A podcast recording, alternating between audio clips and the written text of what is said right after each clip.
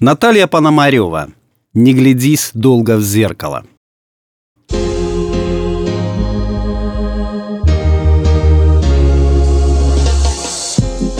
Не глядись долго в зеркало, всю красоту проглядишь. Гоняла меня моя старая строгая прабабка, заметив, что я зависла в задумчивости перед собственным отражением.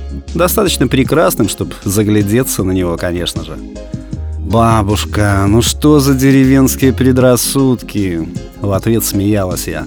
«Это же просто посеребренное стекло и кусок фанеры. Что оно мне сделает?» Бабуля осуждающе качала головой, повязывала платок потуже и уходила, махнув на меня рукой на непутевую. А я продолжала разглядывать незнакомку по ту сторону реальности, и эта реалити мне никогда не надоедала. Она была подвижная, как ртуть. Ее настроение постоянно менялось. Она казалась то обычной средненькой серой мышкой, то потрясающей красавицей с колдовским взглядом. А иногда, если успеть бросить взгляд на нее до того, как она заметит, на мгновение в этом обычном куске стекла отражалась старая ведьма, пережившая на своем долгом веку и сорок кошек, и семь костров. И именно эту ведьму мне и хотелось всегда успеть разглядеть. Эта игра была одновременно и страшной, и неимоверно волнующей. И она меня все сильнее затягивала.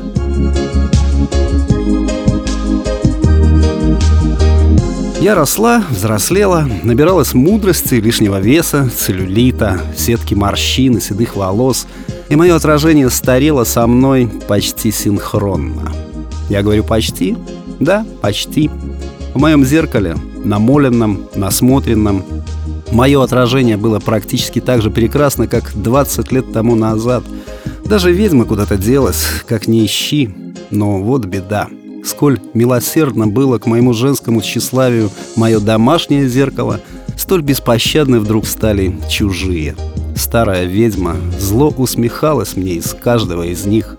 Сначала я, конечно, как все обычные женщины, грешила на то, что постарели нынче зеркала, что криворукие производители разучились нормально дуть стекла, наносить ровно эту чертову амальгаму, а магазины, враги рода человеческого, специально в примерочных делают такой свет, что покупательницы немедленно впадают в депрессию, теряют рассудок и скупают мелким оптом все эти разноцветные мешки для мусора с дырками для головы которые с некоторых пор по какому-то недоразумению стали считать модной женской одеждой. Но однажды эта система дала сбой. Накупив в очередной раз гору разноцветных тряпок, ничуть не радовавших в примерочной, но ведь не голой же ходить, я решительно рванула на себя дверь парикмахерской. «Сделайте со мной что-нибудь!» — взмолилась я, попав в кресло мастера. «Ничего не радует, даже новые тряпки!»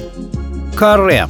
Секунду подумав, уточнила дородная юная леди, грозно клацая над моей головой в воздухе колюще-режущим инструментом.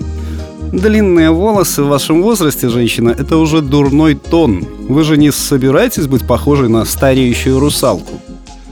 Нет, имидж стареющей русалки меня не прельщал.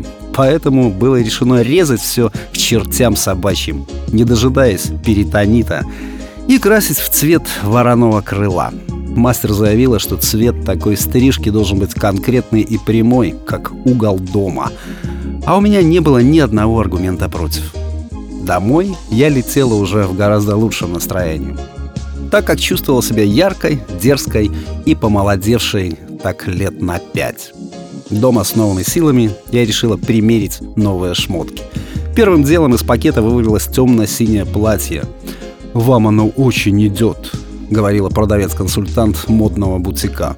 «Вы же глубокая осень. Этот сложный глубокий темно-синий вам очень к лицу», — повторяла она. А я... я видела в зеркалах примерочной стареющую русалку, от которой благополучно избавилась. А ну, как будет сидеть этот глубокий синий с моим новым дерзким каре? Я подошла к зеркалу и ахнула. Из зеркала на меня смотрела прекрасная женщина. Глубокий темно-синий цвет платья оказался сложным керосиновым, и мои серые бесцветные глаза стали глубокими, свинцовыми. Всегда белосиняя кожа казалась чуть тронута легким загаром, а бесцветные мышиные волосы тяжелой медью лились на плечи. «Настоящая глубокая осень», — кивнула я сама себе. Не соврала продавец. И привычно взмахнула головой, чтобы откинуть назад тяжелую гриву волос. И тут мое отражение посмотрело на меня с удивлением и легким испугом. Грива. Откуда грива? Я же только что постриглась в каре. Две женщины. Одна по эту сторону дурацкого стекла, вторая по другую, синхронно запустили руки в свои волосы. Мои предсказуемо заканчивались чуть ниже затылка, открывая шею, а ее руки утонули в роскошной медной гриве. Как в детстве. Я отвернулась от зеркала и быстро заглянула в него вновь, чтобы поглядеть за тем, что же там такое происходит. Но чуда не произошло. Мое отражение все так же растерянно стояло, запустив обе руки в свои драгоценные волосы. «Ведьма!» — закричала я в это холодное стекло, в которое так любила красоваться. Прекрасная незнакомка подняла на меня удивленный взгляд, что-то странно хрустнуло, и по стеклу пробежала мелкая паутина трещин. «Хрум!» — сказала зеркало и осыпалась к моим ногам мелкой стеклянной пылью. За секунду до этого я успела увидеть в отражении ее, ту ведьму, из моего детства. Обычную, взрослую, замученную жизнью тетку с дурацким каре.